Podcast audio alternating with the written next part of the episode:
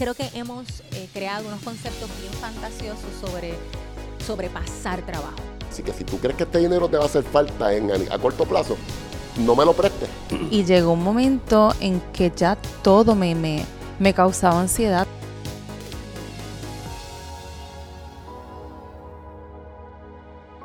Bienvenidos amigos a otro episodio de Successful Blunders Podcast donde contamos historias de fracaso con empresarios exitosos para que tú aprendas qué no hacer en tu negocio y puedas crecerlo rápidamente.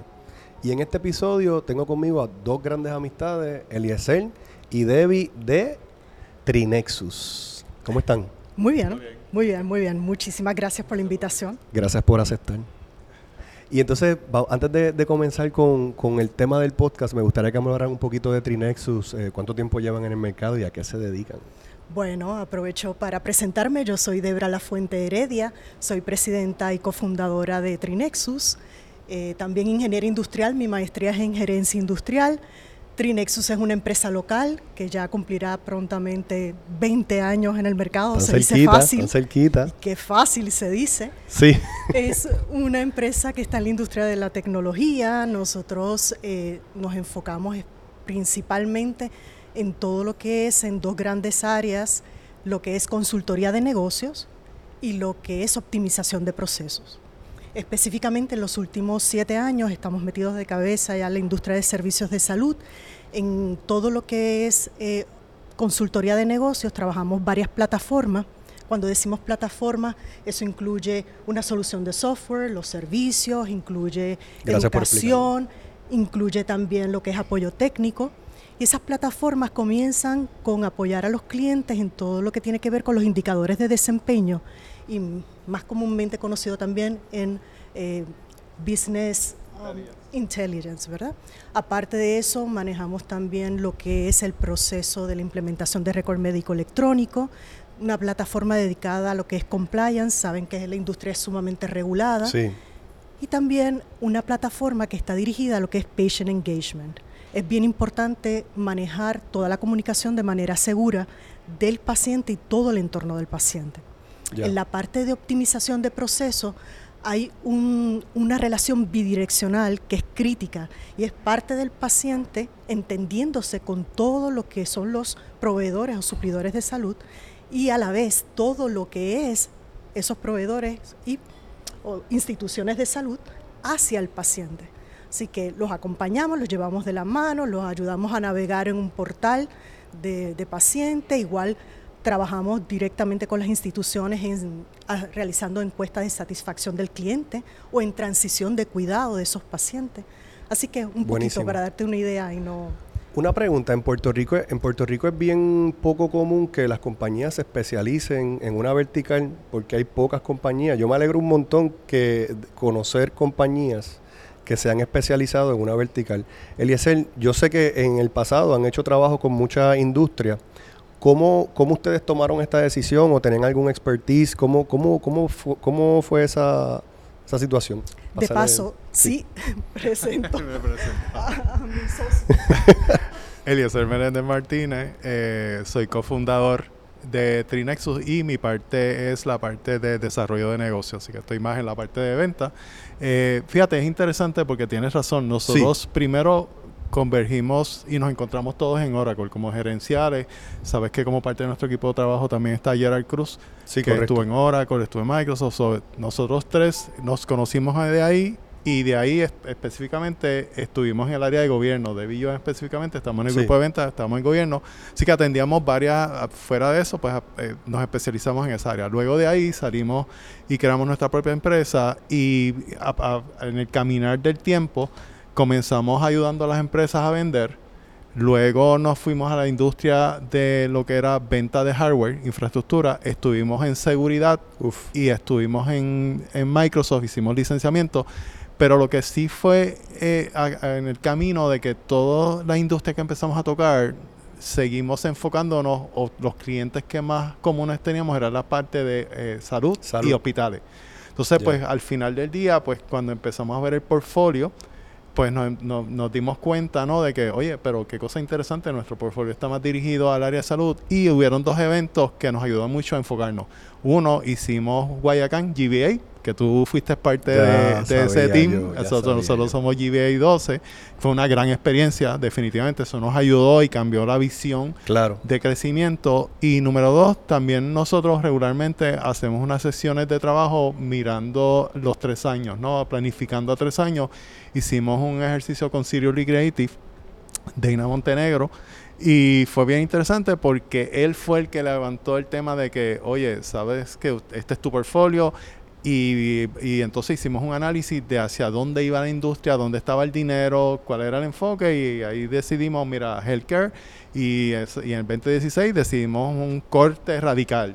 Sí, solo salud. sí, yo lo, yo lo vi, yo lo vi, por eso les quería preguntar, porque lo vi suceder y por eso también les digo que lo aprecio, porque en Puerto Rico bien pocas empresas toman una decisión así tan cortante, porque siempre hay proyectos en todos lados, uno conoce gente en todos lados y uno dice, pues vamos a hacerlo, pero decidir irse por ese canal es bien eh, comandable, o sea, eh, y, y no es fácil en Puerto Rico. O sea, sé, sé que podemos exportar y todo, pero en Puerto Rico no hay Claro. tantas compañías de una sola Lo, vertical. lo que pasa que también es que si decides enfocarte en varias industrias, Sí. pues vas a tener que dedicar recursos por industria. De ¿no? acuerdo. Entonces, el tema también es, te- tienes que, te- tu plantilla va a crecer. Y el otro tema, que es un tema eh, que yo uso mucho en el tema de venta, tú no le puedes disparar a cualquier cosa que se mueva.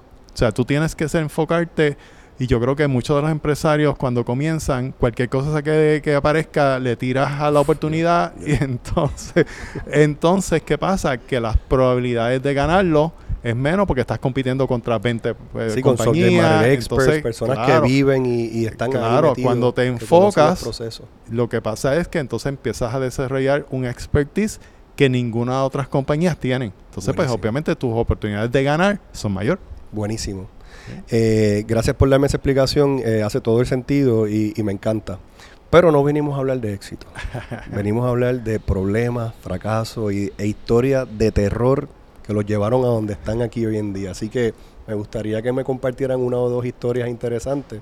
Déjame yo comenzar, porque tenemos varias cicatrices, yo creo que todos... Cicatrices de guerra, De yo siempre guerra lo digo con los varias. compañeros de la industria. Exacto. Yo, yo creo que uno de los primeros temas y errores que cometimos, ¿no? Y cuando tú entras en, nosotros veníamos de vender soluciones, pero cuando entras en el mundo de consultoría, eh, pues tradicionalmente lo que haces es que vienes y, y cotizas un recurso, recursos, pones horas y tiras tu propuesta, ¿no? Pero cuando arrancas el proyecto, te das cuenta que no incluiste los elementos para hacer el pricing correcto. O sea, empiezas un proyecto, es un proyecto que puede ser eh, Times and Material o puede ser cerrado, Fixed price. fixed price, y cuando es fixed price, tú tienes que estar claro que tienes que poner el margen, porque aquí hay un issue de margen y markup. Si te vas por markup, sabes Háblame que un poquito, háblame un poquito para la audiencia, no todo el mundo está claro en la diferencia y me gustaría que lo explicara margen versus markup. Sí, el- el tema de margen versus markup, ¿no? Es, cuánto es el porciento que le estás poniendo, ¿no? Cómo calculas el porciento al, al- a tu ganancia, ¿no? Entonces, eh, tú, nosotros tradicionalmente lo que hacíamos era que multiplicábamos el número del recurso por el punto X y ese era mi, mi- lo que yo entendía que era margen, pero estaba poniéndole un marco. Así que tú lo que estás poniéndole es 20, o sea, si tienes un recurso y le estás vendiendo a 25 dólares y le pones 20 por arriba, eso es markup, no es margen. Correcto. Entonces, pues obviamente cuando corres un proyecto, tú tienes que manejar margen, porque obviamente le tienes que poner la ganancia del por ciento que tienes de ganancia. Tú estás enfocando en el número del 20 y no del por ciento de ganancia. Ese es Claro. uno. Dos, que es un error muy común, tú corres un proyecto, le tienes que poner una partida de riesgo. Porque cuando tienes un proyecto que es fixed price y te vas por alguna razón el proyecto se fue de tiempo, te tienes que comer ese riesgo. So, eso te pega a quién? A tu margen, a tu ganancia. a mi. Número tres. Veo por dónde va. Número tres, muy común, no tienes gasto. Tú hiciste el pricing y dentro de tu pricing no pusiste gasto. De repente arrancas el proyecto y dices, ah, espérate, tengo que comprar una laptop. Equipo. ¿De dónde? Equipo, eh, un- una mesa. Nosotros hemos tenido que comprar nevera. tienes, sí, oye, de repente estás en un proyecto, tienes a todos tus recursos y no hay nada alrededor, estás en el desierto. tienes que tener para que tus recursos por lo menos tengan agua. Wow. Así que tienes Sí. que pensar en esas cosas porque si no, ¿de dónde sale? De tu ganancia. Entonces cuando nos pasó y nos pasó y nos pegó que arrancamos un proyecto, estamos fixed price y de repente, ah, espérate, tenemos que comprar tal cosa. Espérate, es que eso yo no lo había presupuestado. Hay que comprarlo. So, so tú tienes una expectativa de una ganancia cuando terminas el proyecto o estás bien a ras o sabes que te fuiste en negativo. Negativo. Entonces tú pens- un proyecto que tú pensabas que era el proyectazo de la vida terminó siendo un proyecto que perdiste dinero. So, eso es uno de los temas que nos pegó, pero significativo, y lo, y lo aprendimos a la mala. Y la mala es que cuando te ocurre, te das cuenta como que, wow, perdí chavo, perdí dinero. Así que eso Estoy es una de las trabajando de enseñanzas gratis. primero. Estás grabando, de hecho, le estás regalando el trabajo al otro. Y en este en ese proyecto en específico fue en negativo o fue break even. Fue negativo, completamente negativo. Debbie, cu- cuéntanos un poquito más de esa experiencia. ¿Cómo se dieron cuenta? ¿Ya estaban a mitad de camino cuando No, empezaron no, las peor, cosas? Peor. Cuéntanos. O sea, eh, trabajar los estados financieros. Y entonces estar bajo la expectativa de que nosotros hicimos un año espectacular porque se vendió, o sea, eran los ingresos, menos los costos de venta, menos, menos, menos. Entonces no hace sentido. Así que dolió, dolió. Y mencionaste también el ponerle el markup a un recurso, pero el costo administrativo de manejar la compañía tiene que estar también Por ahí, eso. que a veces uno no lo... Al principio a mí me pasó también similar. Ese- Esa es la diferencia, que en el margen definitivamente toda aquella inversión interna que tú haces, desde la renta, obviamente los salarios, el tema hasta del consumo de la electricidad, el Los riesgo, seguros. los seguros, los etcétera. que siguen subiendo los seguros. Sí.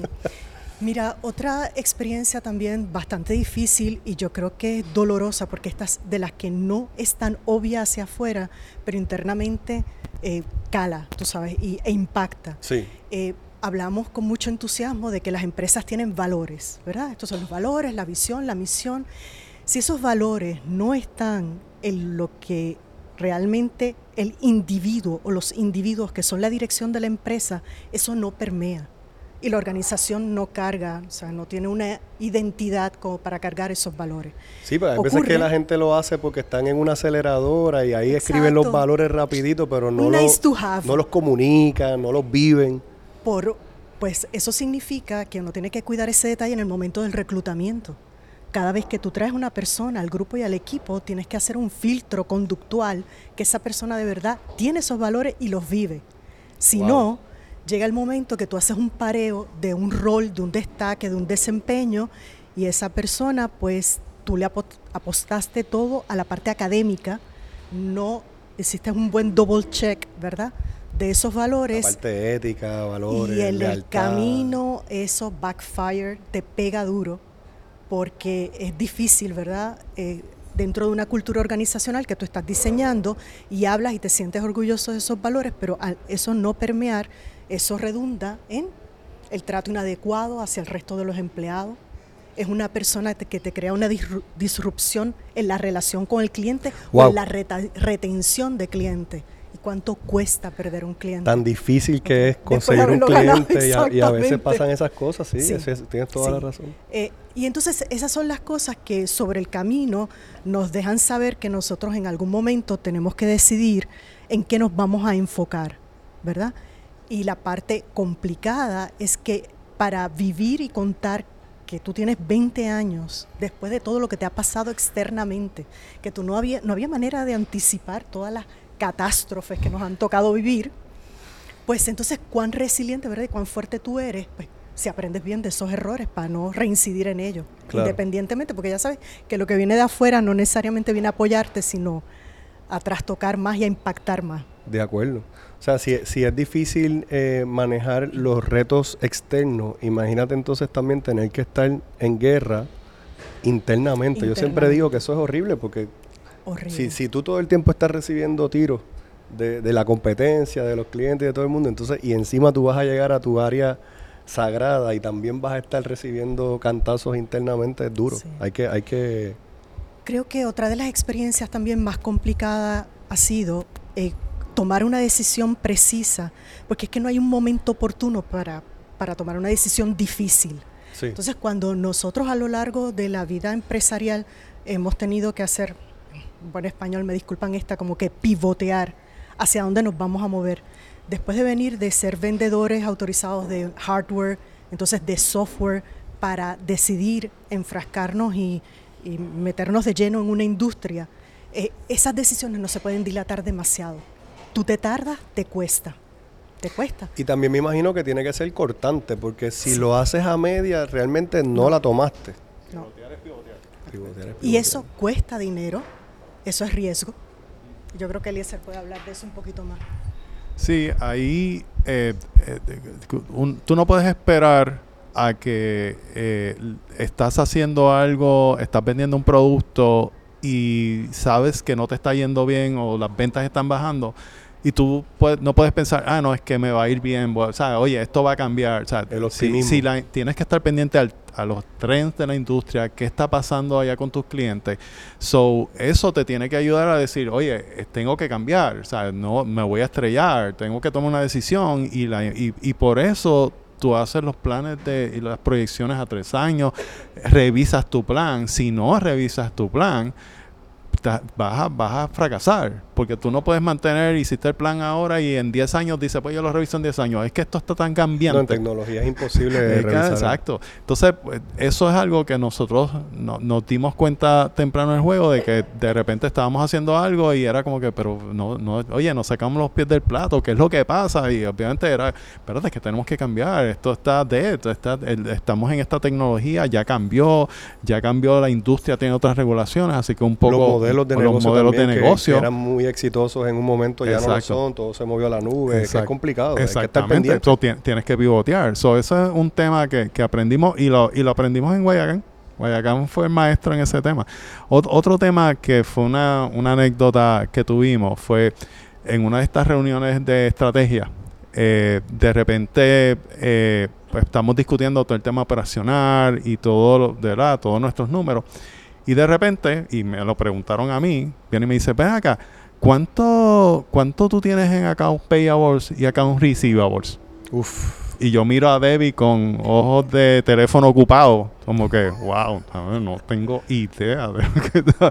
Y entonces, y fue, fue bien interesante porque yo estoy muy envuelto en todo lo que está ocurriendo, lo que estoy vendiendo, lo que estoy haciendo con los clientes, pero yo no, la verdad, que yo no estaba tan al tanto de lo que estaba ocurriendo. Y fue bien interesante porque la persona nos dice, oye, ¿tú eres, tú eres dueño del negocio? O sea, ¿tú eres socio de Debbie? Sí, o sea, obviamente. Eh, ¿Y cómo es posible que tú no sepas de tu negocio cuánto tienes en la cuenta de banco, cuánto esto, a quién te debe, a quién le tienes que pagar? Eso fue una gran lección, porque ahí te das cuenta de que el negocio, tú como dueño, lo tienes que correr tú. Esto no es un tema de que lo corre un tercero, sí, tú puedes delegar algunas funciones, pero tus responsabilidades como dueño del negocio son tuyas.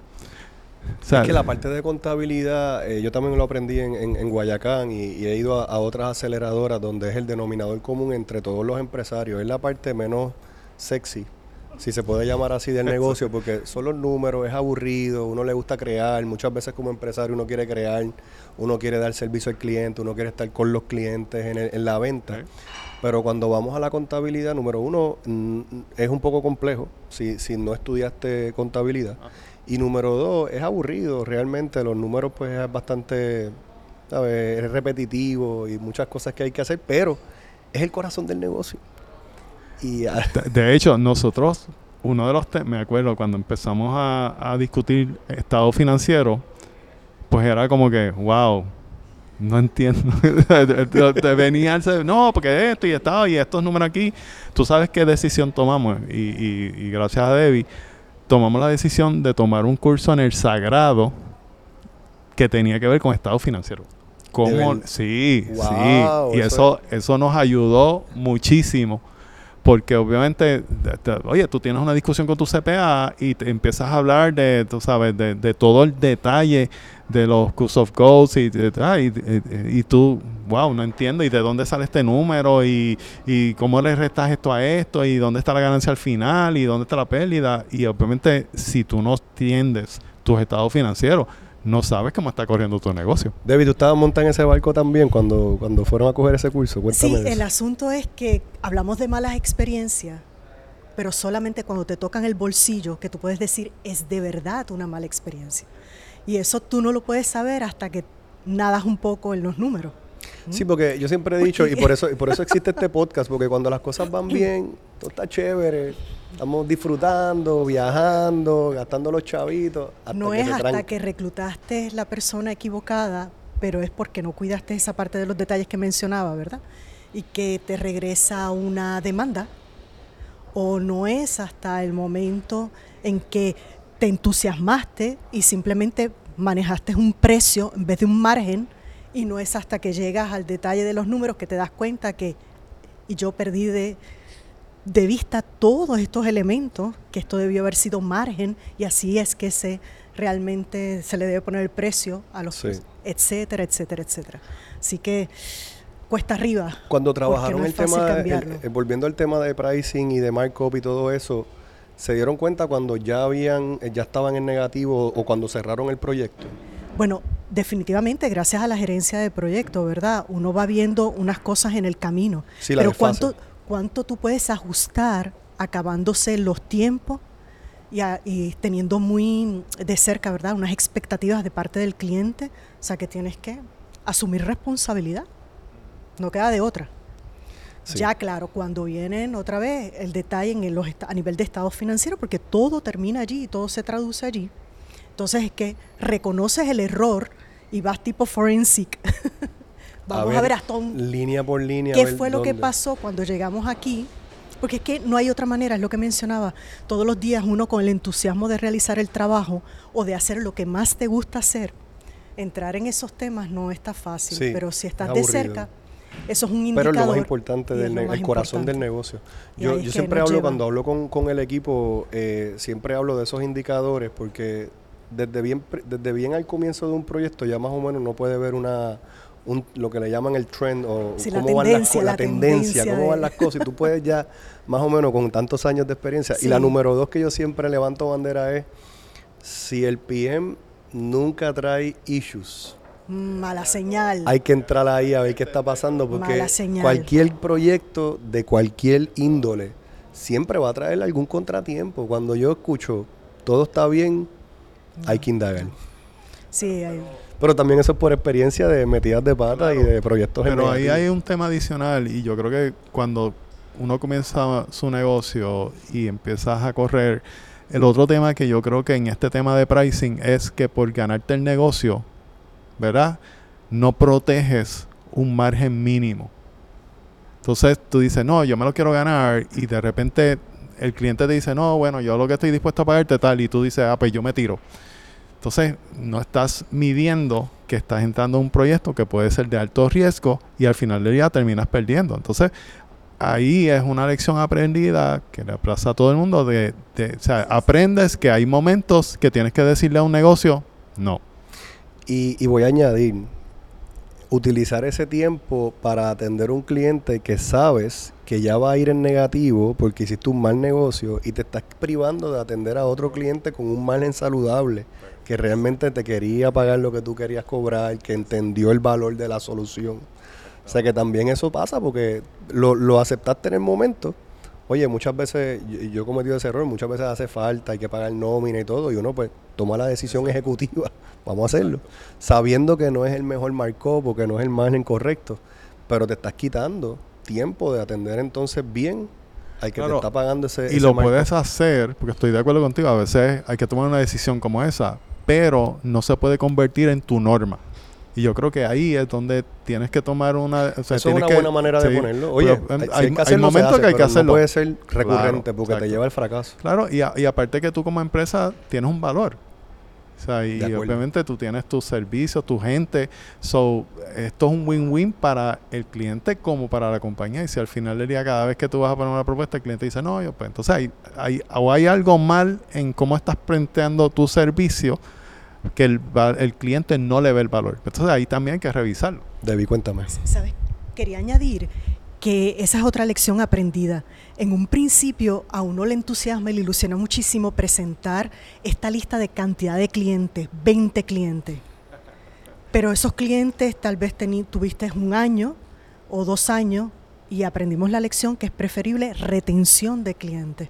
Yo prefiero presentar 5, 7 clientes que, llevo una, 10 rel- años con una relación comercial en promedio de 6, 7 años Eso es bello. que tener 20 clientes De y una. bueno, tuve un año, pero no repetí, eh, tal vez dentro de dos años, o las relaciones comerciales, pues tuvieron que forzarse tanto que no fue un buen negocio. Sí, yo Así aprendí que- eso, yo aprendí eso con una compañía que yo contraté en Estados Unidos, que después que los contraté eh, eh, no estaban haciendo un muy buen trabajo y uno de los empleados fue eh, bastante honesto y me dijo, lo que pasa es que los dueños están constantemente con- eh, cogiendo clientes nuevos porque nadie se queda, porque lo que están vendiendo no es, no es adecuado, el precio no es el adecuado, este, no te están dando el valor que tú, que te vendieron.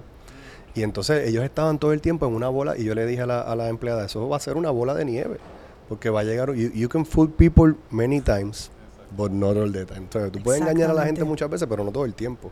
Y entonces, eh, y me pasó a mí como cliente. Estuve casi seis meses y ahí yo dije, wow, esto no era lo que yo, lo que yo compré y era un, un servicio carísimo. O sea, que te entiendo perfectamente bien y, y- y la verdad es que tener relaciones a largo plazo es mucho más sencillo venderle a un cliente que ya confía en ti que entrar en un cliente nuevo. Aparte de que acorta los procesos de venta con otros clientes, porque ellos son los primeros que están disponibles para hacer nuestra referencia o nosotros lograr hacer un site visit. De acuerdo. Otra lección aprendida también es a quien nosotros escogemos para tener una alianza de negocio cuando decidimos ser representante o revendedor autorizado De de, su marca. Esa es otra que nos costó también. Es difícil. poquito de eso. Bueno, más allá, uno tiene la práctica tal vez básica de firmar un non-disclosure agreement, que eso es importante Sí. para empezar las conversaciones, pero cuando empezamos a hablar de los términos del negocio, ¿sí? Regularmente nos ocurre que hay muchos, muchos, eh, muchas empresas que quieren tener presencia local y buscan compañías estables de buena trayectoria y prestigio Para para que sea el trampolín correcto para ellos entonces decir, tengo presencia local. Wow. Y estupendo, eso suena buenísimo. Espérate, cierra. que esta- este, este, es el, este es el título del podcast, Carlos. cierra, cierra. Cuéntame de eso. Wow. Sí, sí, eh, entonces uno se entusiasma, por supuesto, Claro. nada como que venir. Nosotros hemos, muy, hemos sido muy cuidadosos, ¿no? De no trabajar bajo el ala de un nombre o de una multinacional. Sí. Pero como quiera que sea, es inevitable. Sí. Cuando nosotros hablamos, les mencionaba que dentro de la plataforma hay ese componente de software. Bueno, pues es el realmente el manufacturero de ese software, ya tiene su nombre. Sí. Y tarde o temprano uno lo plantea. Claro. hasta dónde uno puede cuidar los detalles para que luego no haya una competencia Desleal, yo, Des- yo llamaría. efectivamente. Entonces, son unas situaciones que uno tiene que cuidar bien cuando va pasando ese non-disclosure a ese contrato donde ya estamos hablando de términos de negocio. Porque entonces se va a convertir en una lucha donde después desvirtuamos el propósito en el mercado y le decimos a los clientes, esto se trata de precio. Tú mira a ver con quién te va mejor, con quién negocia. Y fuerzan la jugada y dicen, no, yo no quiero trabajar con el revendedor, quiero trabajar directamente con el manufacturero. Y ahí entonces están, Y ahí entonces se complica. Backfired otra vez, nos causa problemas e inconvenientes, ¿verdad? Así que en ese aspecto también tenemos que ser selectivos. Que muchas lecciones a, a lo largo de 20 años de, de carrera. Yo, yo les quiero. Yo, Vaya yo- yo no, cicatrices. yo no sé si, si este lo podemos resumir o le voy a pedir a la audiencia que dé rewind o que dé para atrás y lo vea completo otra vez porque hay tantos temas buenos que, que son importantes. Hablamos de la parte interna de los valores.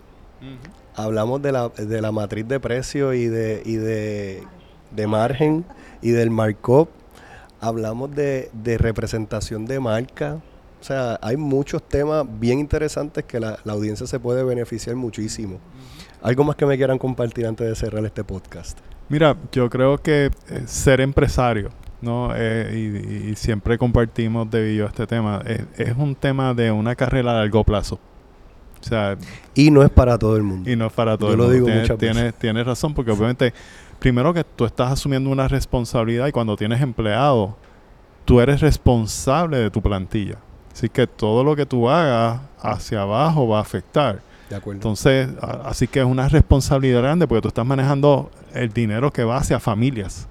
Entonces, pues, o- tienes razón, no es para todo el mundo. Así que, de acuerdo. dos, eh, la reputación. O sea, lo que tú hagas, tu marca, es, es importante porque tú estás trabajando con clientes, estás trabajando con, con empresas de otros lugares. Así que esa reputación, lo que tú hagas, las decisiones y lo que tú proyectes, tiene un impacto, tiene un impacto en tu empresa, tiene un impacto eh, hacia los clientes si te quieren contratar o no. O sea, tú quieres que tu, ese goodwill que tú tengas sea lo que te traiga los próximos clientes. Por eso yo siempre digo que la- el empresarismo no es para todo el mundo, número uno, y número dos, tienes que quererlo un montón porque hay tantos Es setbacks es sacrificado. diarias. Alberto, es sacrificado. O sea, si tú piensas que tú vas a llegar y vas a, el primer día vas a tener un contrato de 10 millones de dólares, nada que avión, ver. el avión. Oye, ojalá, ¿verdad? Hay, Sí, hay sí, veces que se dan, pero Eso la realidad es que esto es un trabajo que empieza de abajo, formación, gente, contratos, contrata gente y, y es un proceso. Así que el proceso tarda años y obviamente llegas a, logras objetivos, pero es como tú dices, no es para todo el mundo porque si esto piensas que es una carrera a corto plazo y que en un año ya puedes tener el bote y, puedes irte a pasear por el mundo, pues mira, ¿verdad? Hay gente que le pasa. Hay que le pasa y qué bueno, ¿verdad? Pero nuestra experiencia como Es empresarios es que tienes que trabajarlo y obviamente tienes que amar lo que haces. Estamos de acuerdo, te tiene que gustar. Si tú eh, no te gusta, pues tienes un problema porque no te puedes levantar todas las mañanas y decir, wow, ahora voy a visitar tal cliente y voy a tener, ¿sabes? Si lo miras así, no funciona. Tiene que ser que, te, que te, te inspire de que cada vez que te levantas digas, wow, esto me gusta, voy a hacer este nuevo, voy a estar con este cliente, voy, voy a jugar golf, voy a hacer, Buenísimo, ¿sabes? buenísimo. Pues, y eso es importante, empresarismo es eso. Final thoughts. Bueno, que cuesta muchísimo eh, tener consistencia, coherencia, lograr 20 años después el mismo logo, eh, la misma gente dirigiendo la empresa, la misma, eso tiene un valor incalculable. De acuerdo. No es hasta el momento que uno se va acercando a los clientes o que se va acercando a los prospectos y eso es lo primero que ellos valoran. Claro. Y a veces uno piensa, bueno, que tiene que ser una empresa o muy grande o muy compleja o estar en muchos lugares alrededor del mundo. Hay unos elementos básicos que inspiran mucha seguridad, eh, que inspiran, bueno, lealtad, eh, entre otras cosas. Así que, pues, apostamos a eso y seguimos en eso. Gracias por participar del podcast y por contarme esta historia fascinante, de verdad. sí. Gracias a ustedes por la invitación. Gracias, muy, muy agradecido y nada, este, como siempre, colaborando y seguimos en este mundo de negocio. Gracias.